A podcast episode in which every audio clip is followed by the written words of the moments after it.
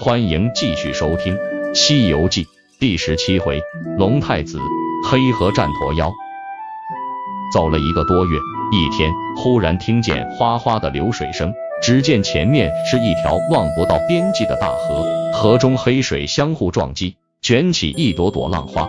师徒们正在发愁没法过河时，忽然看见一人驾着一艘小船顺流而下，唐僧连忙让沙僧喊那小船靠岸。那人把船划到岸边，说：“我这船小，一次不能把你们全都渡过去。”唐僧见船确实很小，只好分两次过河。八戒说：“我和师傅先过，然后是师弟和行李马匹，猴哥就自己跳过去吧。”商量好了，八戒扶着唐僧上了船。船到了河中间，突然狂风大作，波涛汹涌，小船在巨浪中像一片树叶，忽隐忽现。一会儿风平浪静，只是小船已经找不到踪影。沙僧要到下游去找师傅。悟空说：“如果是翻了船，八戒水性那么好，早该背师傅上来了。”悟空认定师傅和八戒是被妖怪拖下水去了。沙僧觉得有理，就下水去救师傅。只见他跳进水里，念着避水咒，大踏步的向水底走去。没走多久，衡阳玉黑水河神符就出现在眼前。沙僧偷偷躲在府外，听见里面有人说：“你们把蒸笼抬上来，把那两个和尚给蒸了。你呢，去请我舅舅。”沙僧一听，火冒三丈，举起降魔杖，一边打门一边叫：“快放我师傅师兄出来！”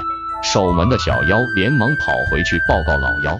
老妖一听，怒上心头，手里拿着钢鞭走出门来，大声问道：“谁敢打我的大门？”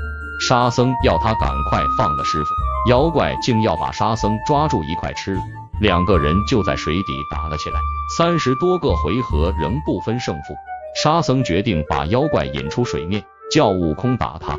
沙僧假装败下阵来，可是妖怪并不追赶，回府去了。沙僧没有办法，只好跳出水面，把水下发生的事告诉悟空。这妖怪的舅舅是谁呢？悟空自言自语。谁知话音未落，黑水河神就从旁边的小水沟里走出来，见了悟空，低头就拜。河神告诉悟空，妖怪是去年涨潮时从西海来到黑河的，他用武力霸占了衡阳玉黑水河神府。我年老体衰，打不过妖精，就到西海去告他。谁知西海龙王敖顺是他的舅舅，不准我告。我想到玉帝那告，但是因为官职太低，见不到玉帝。悟空听完，决定去找西海龙王。他一个筋斗云来到西海，念着避水咒走入水中。忽然，他看见一个黑水鱼精拿着一个金盒子从他身边跑过，心里明白是从黑水河来的，就一棒子把黑水鱼精打死。悟空打开盒子，见里面放着妖怪请敖顺去吃唐僧肉的请帖。悟空连忙把请帖放到怀里，得意地说：“敖顺呀，敖顺。”证据让我老孙拿到了。这时已经有巡逻的夜叉把悟空来到的消息报告给西海龙王。龙王领着虾兵蟹将出宫相迎。龙王请悟空进水晶宫去喝茶。悟空拿出那张请帖递给龙王，说：“我不喝你的茶，我来喝你的酒了。”龙王一看，大吃一惊，慌忙给悟空跪下请罪。原来那妖怪是敖顺的第九个外甥小驼龙，父母都已死了。龙王就让他在黑水河暂时住下。龙王怎么也没有想到，外甥的祸竟惹到孙悟空的头上，连忙让太子魔昂带领五百龙兵捉拿驼龙。接着他又要安排酒菜给悟空赔礼。悟空就是心切，告别了龙王和太子魔昂，一起离开了西海，来到黑水河。魔昂太子请悟空在岸上等着。自己带着龙兵在黑水河神府前安营扎寨，然后派兵通知小驼龙。驼龙知道后，心里觉得奇怪：明明是请舅舅，为什么表兄来了？来就来吧，为什么还要带兵？驼龙害怕出事，带领小妖拿着钢鞭来到太子面前。魔昂太子劝他赶快把唐僧、八戒放了。妖驼不但不听，反而大骂太子。太子一气之下和妖驼打了起来。双方的鱼兵虾将也动起手来，一场混战，直打的是天昏地暗。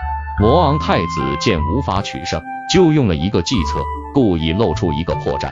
妖驼以为有机可乘，一头钻了进去。魔昂猛地转身，一下子把妖驼打倒在地。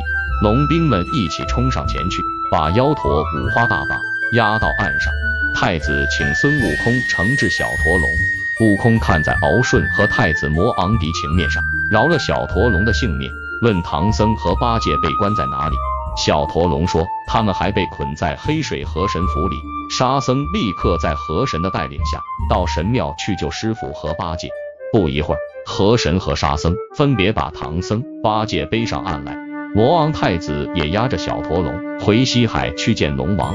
河神为了感谢悟空帮他夺回神符，施展法术。把上流的水挡住，在河床底开出一条大路。于是师徒四人过了河，又向西天走去。